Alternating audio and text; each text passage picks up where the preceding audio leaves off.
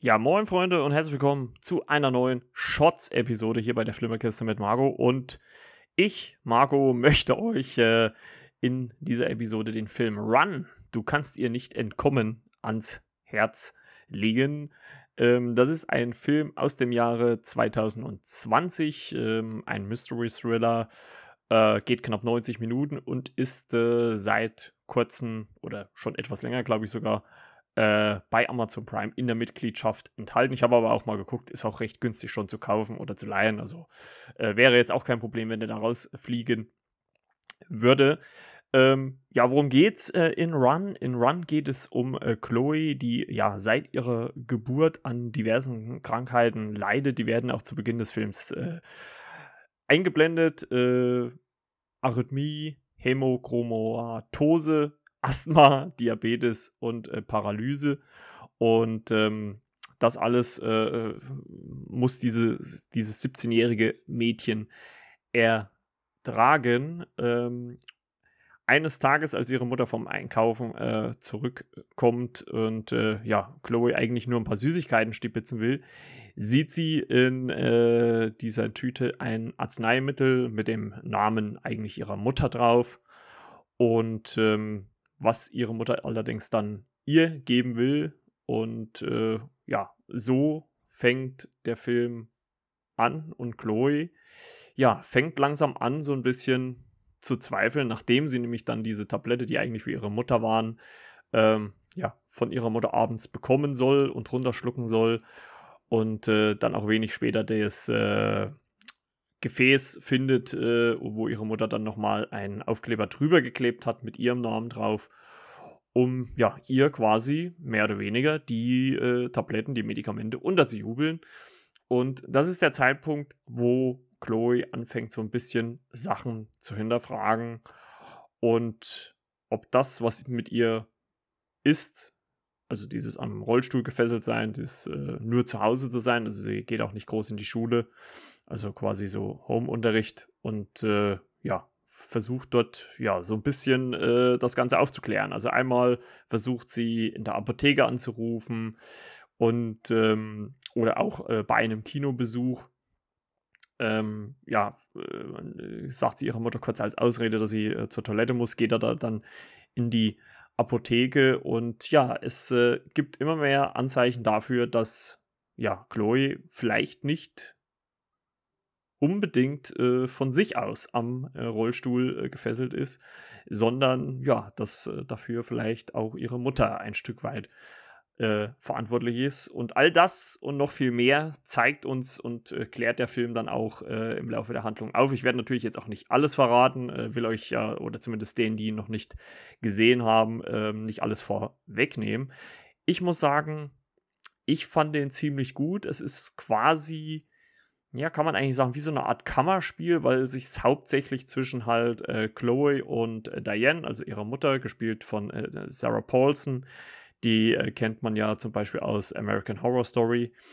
Und ähm, das war für die Schauspielerin der erste Film. Chloe wird äh, gespielt von Kira Allen, also ist quasi ihr Schauspieldebüt oder Filmdebüt zumindest. Und ähm, die beiden tragen das schon ziemlich gut. Eigentlich muss man sogar sagen, trägt das äh, äh, Chloe bzw. Kira Allen ziemlich gut, weil sie halt wirklich größtenteils viel alleine äh, mit sich selber und dem Haus, in dem sie lebt, interagiert und äh, da auch immer wieder vor ja, Herausforderungen gestellt wird, die sie irgendwie meistern muss. Und das fand ich schon ziemlich äh, interessant. Ihre Mutter wird, also es ist ja quasi so, also es gibt zum Beispiel einen Moment, ähm, wo Chloe quasi übers Internet herausfinden will, was das Medikament, was sie von ihrer Mutter bekommen hat, äh, für, für Auswirkungen hat oder was das behandelt. Und das finde ich halt vom Regisseur ziemlich gut eingearbeitet, dass ihre Mutter nie so offensichtlich als die große Bedrohung dargestellt wird, aber immer so mit so einem, ja, mit so einem, wie, so, wie soll man das am besten sagen? Mit so einem, ja mit so einem Grinsen im Gesicht, aber trotzdem irgendwie so mit Hintergedanken agiert. Also man hat immer so das Gefühl, irgendwas stimmt nicht, irgendwas ist mit der Mutter, irgendwie äh, äh, hat die damit was zu tun und all das klärt Chloe natürlich im Laufe des Films auf. Äh, es wird auch von Minute zu Minute, also ich habe mich eigentlich, also es wird eigentlich offensichtlich schon recht früh im Film und ich habe mir gedacht, naja, was soll da jetzt noch kommen? Ähm, aber ähm, der Regisseur äh, Anish äh, Chaganti, äh, der auch den Film Searching zum Beispiel gemacht hat, der schafft es richtig gut, so einen Aufbau zu schaffen, wo sich das halt immer weiter offensiv zeigt, wie die Mutter äh, Diane, ihr, ihr Kind äh, Chloe, quasi behandelt und äh, was äh, das auch für Hintergründe hat. All das kriegen wir natürlich dann zum Schluss, zum Finale auch gezeigt, was da genau passiert ist. Und mich hat das ziemlich gefesselt. Also ich habe nicht einmal, glaube ich, während dieser knapp 90 Minuten ähm, aufs Handy geguckt, weil ich schon fand, dass das ziemlich gut war. Und ich habe ja schon oft genug auch im Podcast gesagt, dass ich gerade solche kleinen Sachen, so, so Kammerspiele eigentlich ziemlich mag, weil man da halt einfach sieht oder merkt, wie, wie einfallsreich der Regisseur sein muss, um halt die Story erstens mal am Laufen zu halten und natürlich auch die Spannung hochzuhalten. Und das finde ich, schafft für mich dieser Film ziemlich gut. Ich würde natürlich behaupten, es ist jetzt nicht der größte und beste Film, aber er hat mich gut unterhalten und ich glaube, das ist ja das, äh, worauf es auch immer wieder ankommt. Das habe ich ja schon oft genug gesagt. Und ähm, deswegen äh, kann ich dafür einfach nur meine Empfehlung aussprechen. Wie gesagt, momentan bei Amazon in der Mitgliedschaft enthalten.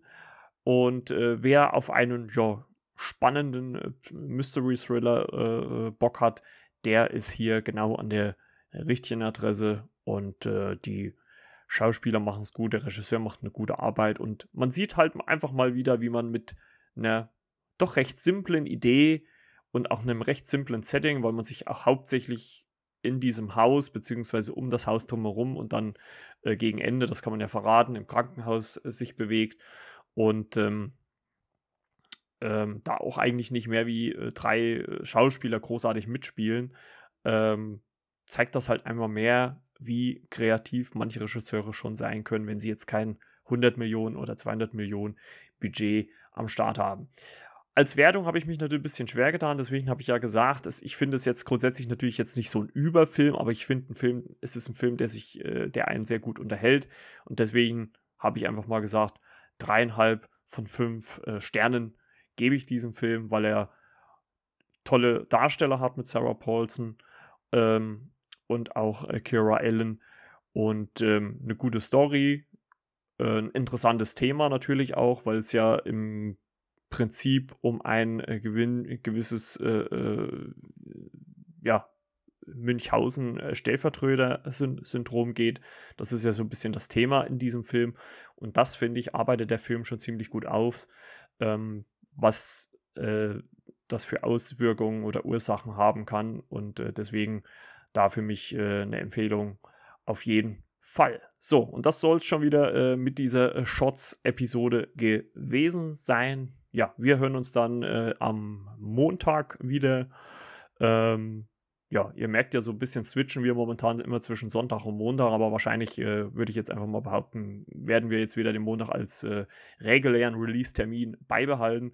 Deswegen hört auf jeden Fall mal rein, was dann Schönes kommt. Und äh, wir hören uns dann in der nächsten Folge wieder. Vielleicht dann auch mal wieder Timo oder René.